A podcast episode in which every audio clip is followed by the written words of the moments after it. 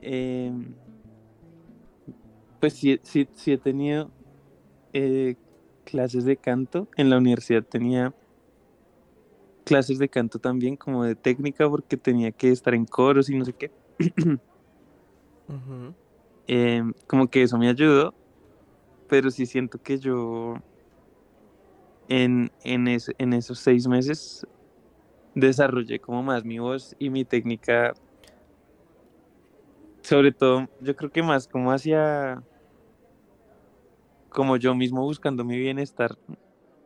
Eh, claro, el cuerpo mismo busca... Sí, como que la apliqué más busca salidas. Más así Totalmente. Que, que alguien como que me enseñara bien en ese momento, no. No, y, y, sobre todo en condiciones tan, tan agresivas, ¿no? Porque pues en medio de todas las casas frío. Fríísimo. No, y yo, o sea... a, a, a, guerrearla con mi voz. O sea, yo, yo empezaba ahí, ahí duraba el resto de tiempo cantando y, y no me, y salía sin voz y, y, no me importaba, como que igual re mal. Pero ya como hacia, ya después de unos meses como que todo empezó a mejorar y, como que también eh, la voz se puede decir que es como un músculo o algo así, hay que ejercitarla. Em, y bueno, y yo al punto de, de, esto porque de verdad eso fue una gran escuela para mí. porque igual era tocar en vivo. Y llegaba gente y nos escuchaba, no sé qué. Em, y ya cuando volví, que eso fue a finales del 2021, como que ya venía un poco más motivado con, con mi proyecto, porque ya empecé a ver como que se abrían las, los lugares, ya la gente estaba empezando a ir a, a, conciertos otra vez, como que se estaba empezando a mover todo de nuevo. Sí, ya se estaba haciendo la reapertura. Exacto. Em, entonces en enero volví a empezar a lanzar música. Mm, estos lanzamientos me llevaron a conocer a, mi manager de este momento que se llama Santiago, que es mi manager y además amigo. Hola Santiago. si lo estás escuchando esto, gracias Santi. Em, y él, gracias a él, como que pasaron, empezaron a pasar muchas más cosas más serias. Como que él, él entiende más el negocio de la música, por decirlo así. Me ha enseñado mucho del negocio de la música. Em, como que también empecé a, conocer a cantantes de acá de Bogotá como a como a Laura Pérez, Laura MB, Ana María Laroclin, Habitante, como todo, todo este parche. Y nos empezamos a juntar, hicimos un tertulias, nos escuchábamos cantar, nos básicamente nos empezamos a apoyar entre todos, yo siento. Y justo gracias a eso también conocí a, a, Néstor Cifuentes y a Dani Cabrera, que son los, eh, los de Don Productor. No sé si has escuchado este estudio. No. Bueno, Don Productor eh, es, es, un estudio de acá de Bogotá. Nesti se ganó dos Grammys con Jorge Drexler en, oh, grabación. Y él es un, es un gran productor de acá de Bogotá, igual que Dani. Dani es una gran guitarrista. Em, y ellos como que se, se, fijaron en mí, así que fuimos al, al estudio, me escucharon y empezamos a trabajar.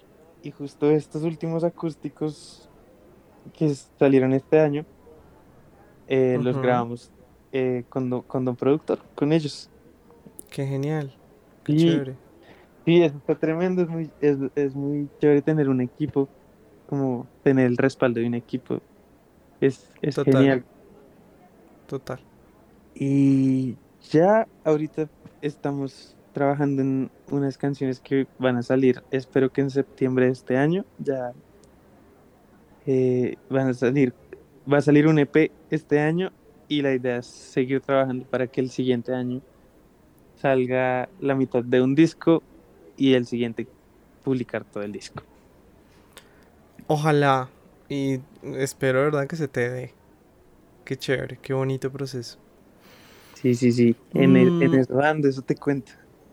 Genial, me parece genial.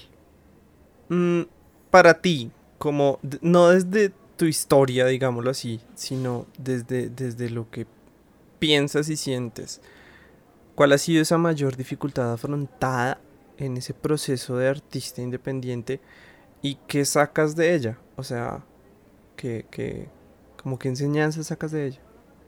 Mm. Bueno, pues, lo primero que se me ocurrió es, sobre todo, yo siempre he sido muy tímido, muy, muy tímido. Siempre me costó mucho, me ha costado mucho el, el, el, público. Em, me acuerdo mucho, sobre todo en el, en el colegio yo me lancé a ser personero porque quería vencer el miedo de hablar en público. ¿Y lo lograste? Tuve como tres votos. Te faltó, te faltó la propuesta de la piscina en el patio, te lo juro. les dije que los llevamos de aventura. no, no es suficiente. La piscina en el patio siempre gana. el caso es que lo, lo, que logré fue poder hablar en público y así con toda la pena, no me, no me importó, lo hice. Y bueno, hasta, hasta el momento todavía yo, momenticos antes de cantar, yo me pongo súper nervioso y frío, casi que se me baja la tensión. ¿Y qué haces para qué haces para para manejar eso? Uy, yo suspiro mucho. Como hago un gran así y eso como que lo para lo para todo por un segundo, es como que me enfoca, digo ya, voy a hacerlo. Em, pero lo que saco de esto es que es muy emocionante, igual, o sea, sentirse así es como que se da cuenta uno que está vivo, ¿no? Como, como, uff. Sí, sí, sí, sí. La vida, la vida es cierta. es, es, es, momento Spider-Man, es, es, es, un salto de fe, ¿no? O sea, siempre que tú pisas las tablas, es, es es un salto de fe. Es como, tú bótate que algo pasará. Uy, me gustó mucho esa, esa Bótate que algo va a pasar. Sí, algo, algo va a pasar en el escenario.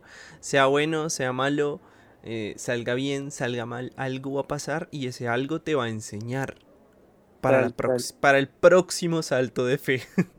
sí, sí eh, básicamente siempre en todas las ocasiones es un, es un salto de fe. Sí, total. Totalmente. Y no importa el tamaño del escenario. O bueno, siento yo, pienso yo que no importa el tamaño del escenario o el tamaño del público. Siempre va a ser ese, ese, ese tú tírate. Que, que tú tírate que la música te recoge. De acuerdo, estoy de acuerdo. Y, ya, láncese. No pasa nada que, la música va a estar ahí y, si, si, tú tienes ese, ese, amor por lo que haces, eh, el público lo siente. Mira que mm, yo, tuve presentaciones en las que, en las que me subí al escenario y había un error o dos errores y el público no lo tomaba como un error sino que antes al contrario el público animaba a que, a que ese error fuera parte de, ¿sí? Claro. Porque, porque es natural, ¿sí? Cometer errores es natural, y más si estás en un momento en el que, en el que, en el que estás cayendo, ¿no? Que en medio de todo siento yo que, que si bien es un salto de fe, también es una caída libre. Claro. Y, y, y es una caída libre que hay que disfrutar. Claro, ¿no? y, y, digamos, está, a veces uno se da mucho palo. Y Totalmente. Hay, veces que de verdad no es tan grave como uno se lo imagina. Como... Sí, total.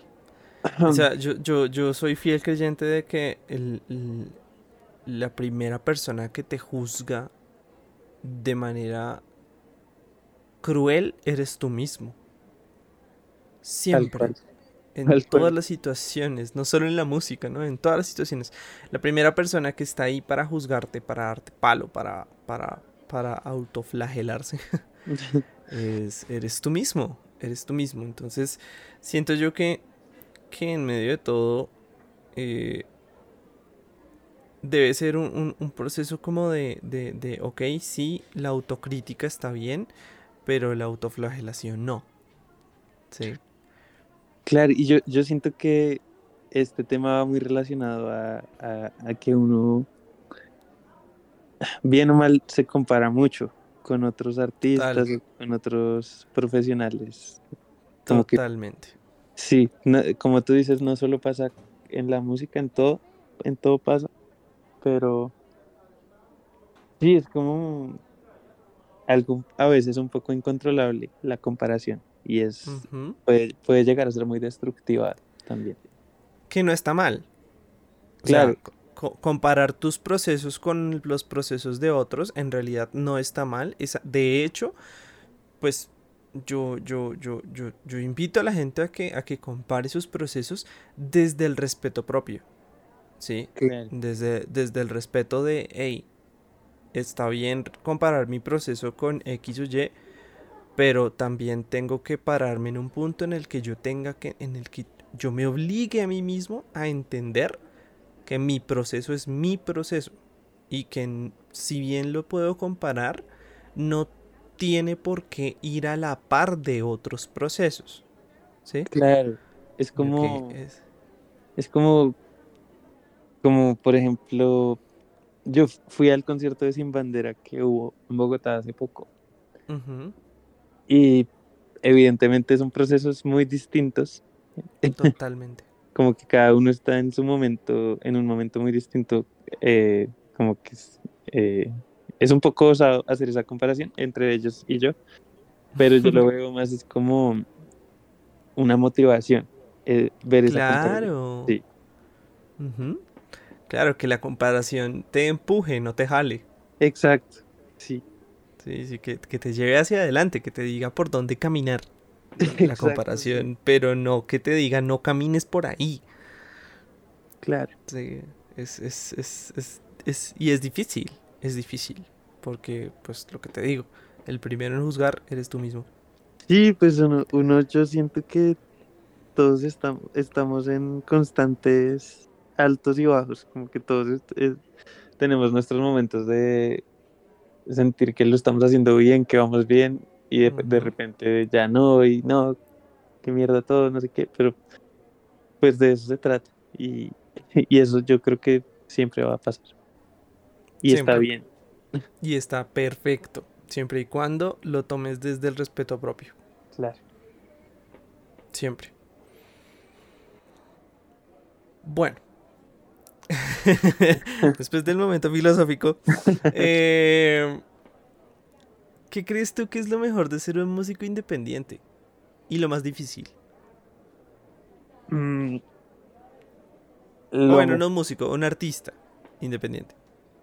Bueno, yo digo, digo que lo mejor es que no estás atado a, a, a una disquera que de pronto te diga que no, no, no puedes hacer tal cosa, no puedes eh, colaborar con tal persona porque no sé qué o no sé qué, o, tu imagen. em, yo, yo creo que todo esto y también como que esos contratos a veces pueden ser bien por decir que densos, como de pronto que pues la disquera puede que termine beneficiándose más que tú o, o algo así. Y, y lo más difícil, yo creo que es el- la parte económica. Ok. Como que asimismo las disqueras pues tienen, tienen el dinero y le invierten el, el dinero a los artistas. Y, y Claro, unas por otras, ¿no? claro, como O sea, que Sí.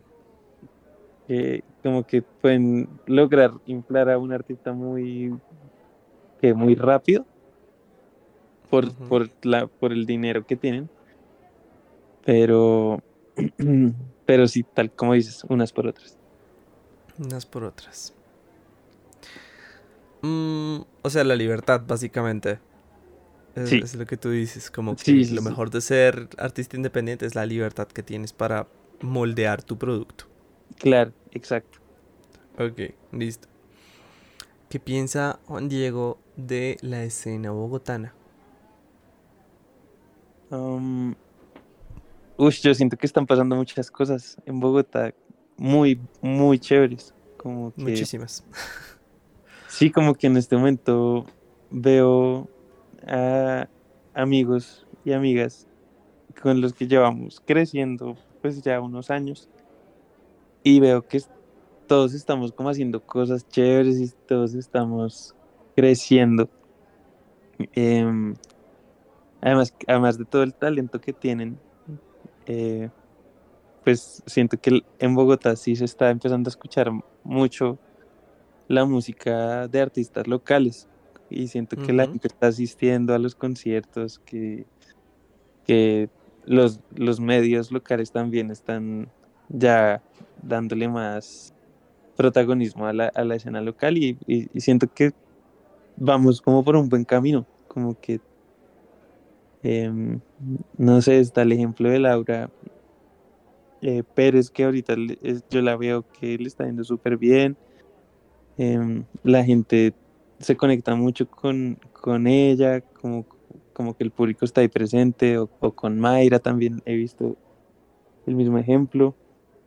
Em, siento que, que, que somos como la, la generación que viene y, y vamos todos en buen camino.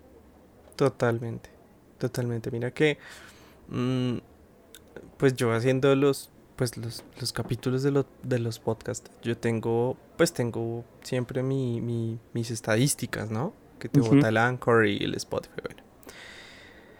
Y mm, uno se da cuenta solamente en los números de los capítulos de escuchar al artista hablando no, digamos que no es, no es un tema musical porque yo dentro del, dentro del podcast no pongo, digamos como tal, la música del artista, pues por temas de copyright y todo, pero, pero solamente por el hecho de llegar, escuchar al artista, como escuchar su opinión, como cómo llega a donde está, cómo está donde está, eh, cuál ha sido su proceso, es- en, en general de lo que, de lo que va esto, uno se da cuenta que la gente está empezando mucho a apoyar ese mismo artista. O sea, por ejemplo, en el caso de Nati Bernal, que fue el primer capítulo, Nati Bernal en dos días tenía 30 visitas. Y, y- y- y yo dije como, what? qué, qué- qué- qué curioso. Porque esto hace, hace unos años esto no se veía. Hace unos años era el artista internacional que llega y ese es el que se le da el foco. Claro, Y, y ahorita como que, como que también hablando, ya te lo dije en una entrevista anterior, hablando con, con un primo que es, es promotor en Estados Unidos, él me decía como que,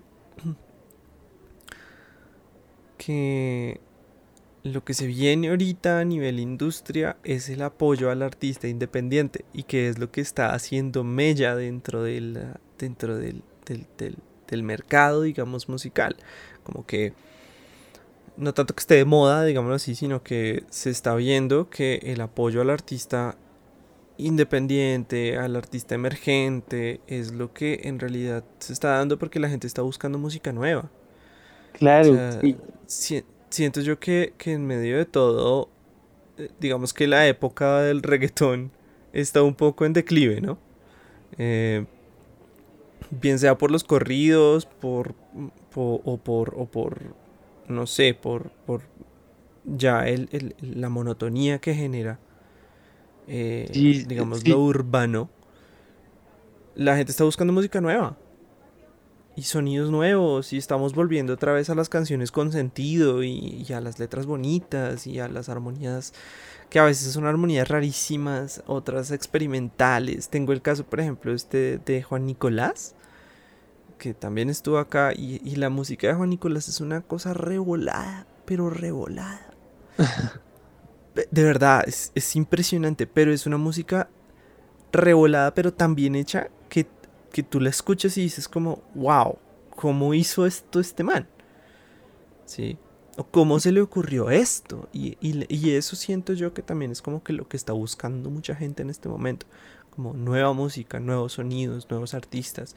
Artistas que sean más cercanos. Claro, y yo siento que como que la, la evolución de las redes sociales y, y los medios como que ha ayudado mucho por ejemplo, que antes la gente solo escuchaba a los artistas que aparecían en, en radio, que les sonaban en las emisoras. Total. E, en este momento hay muchas otras formas de acercamiento de, la gente al, al artista que le guste, como, no sé, por ejemplo, TikTok se me hace una vaina muy loca, como que tiene un efecto muy eficiente como que me acuerdo que cuando salió esta, esta red social, eh, yo no, como que no, no, dije, no, qué pereza, yo no, quiero tener esto. Y veo ahorita como que muchos artistas han conectado con muchos, muchos fans por medio de, de, esta plataforma y pues de verdad que es mueve mucha, mucha gente estas redes sociales y, y las segmentan muy bien. Hmm. Como que igual uno no entiende el algoritmo de esas vainas porque a veces te muestra y a veces no te muestra, como que todo es muy confuso. Pero, pero hay que tener en cuenta el, poder de esta de estas redes sociales. Sí, de esta plataforma. Sí, sí, sí. es, bien importante. ¿Sabes, Sabes que yo creo que TikTok yo siento más bien que, que porque a mí también, digamos que al principio me, pues no me fastidiaba, pero sí era como que mamera de plataforma, porque el contenido, digamos que el, contenido, el primer contenido que tuvo TikTok en realidad era bastante cero relevante. Claro, sí, es verdad. Eh, pero siento que la plataforma ha ido como evolucionando, ¿no? Como que obviamente todavía hay contenido que uno dice como, ¿qué es esto? Pero, pero en medio de todo, como que la plataforma ha madurado, siento yo. Sí, es verdad. y, también los, los, creadores de contenido, los artistas, como que hay, de, hay de todo. de verdad. Sí, hay de todo. Hay de todo. Yo, yo entro a TikTok y me quedo como pendejo viendo videos de cocina porque me encanta cocinar. Por ejemplo. Eh, o sea, es, es impresionante. Es, chévere. Bueno, Juan Diego. Eh, antes que nada, ya para terminar, que es, que es como la, la última pregunta, las últimas dos preguntas. Eh, antes que nada, gracias, agradecerte de verdad por tomarte el tiempo de venir, de aceptar mi invitación, de, de contarme pues tu historia. y, y nada, brother, muchas gracias. De verdad, de verdad, muchas gracias. Espero que, que todo lo que venga aquí en adelante sea solo cosas buenas, que todo te salga como anillo al dedo. O sea, de verdad te deseo lo mejor. No, gracias a ti. Es, eh, un, placer estar acá y, ser escuchado. de verdad. Gracias a ti por, por abrir, abrir este espacio no, no, no, para, para eso es, me parece importante que el artista se vea también a sí mismo y, porque este, digamos que este espacio me he dado cuenta que le ha ayudado a muchos de los muchachos que han venido acá como a darse cuenta de cosas que ellos mismos no se han dado cuenta, ¿sí? Como que cuentan aquí las vainas y dicen como, uy, sí, yo no lo había pensado de tal manera y, y yo no intervengo, son ellos solitos los que llegan a esas conclusiones y esto es muy chévere. Eh, yo te dejo este espacio de chiquitito para que digas tus redes, por dónde estás, si tienes toques cercanos para el mes de julio o agosto. Eh, tienes este espacio para ti. Antes de la última pregunta. Vale, no, pues me pueden encontrar en las redes sociales como arroba Juan Diego Trivino en en las plataformas musicales Juan Diego Triviño, YouTube. Em, espero, espero que haya unas presentaciones musicales pronto.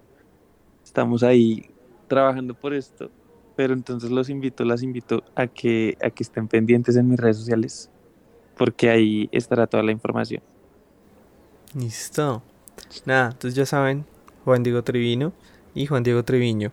¿Listo? En Spotify, en supongo que en, Apple Music, en, no sé si tienes Amazon Music, pero las plataformas digitales que ustedes usen. Supongo en todas, en todas está. Y Juan Diego Trevino en Instagram. ¿Sí? Correcto. Listo. Nada. Gracias por estar. La última pregunta es, ¿qué viene para Juan Diego? ¿Cuál es el proyecto tuyo de aquí a, no sé, un año, por ejemplo? De aquí a un año. Bueno, como te comentaba, estamos trabajando en las producciones de, un EP que sale este año. Esperamos que salgan cuatro canciones en lo que resta de este 2023. Y eh, en paralelo estamos trabajando en el, en, el, en el disco de Juan Diego Triviño, que va a ser para, bueno, Esperamos publicar la mitad de este disco en el año 2024 y publicarlo completo el 2025. Entonces, se viene muchísima música y muchas cosas chéveres. Por favor, vayan y estén pendientes porque de verdad vienen cosas muy lindas. Vienen cosas lindísimas. Bueno, a ustedes que escuchan, recuerden que a nosotros, como Un Café por la Ciudad, nos pueden encontrar en Instagram como Un Café por la Ciudad en TikTok como Un Café por la Ciudad, en Spotify, en Apple Music, ya, ya pude subir Apple Music, eso, eh, en Amazon Music y en Google Podcast nos pueden encontrar como Un Café por la Ciudad. Muchas gracias por estar, muchas gracias por escucharnos, gracias Diego por venir, nos vemos en una próxima entrevista, chao. Chao, chao.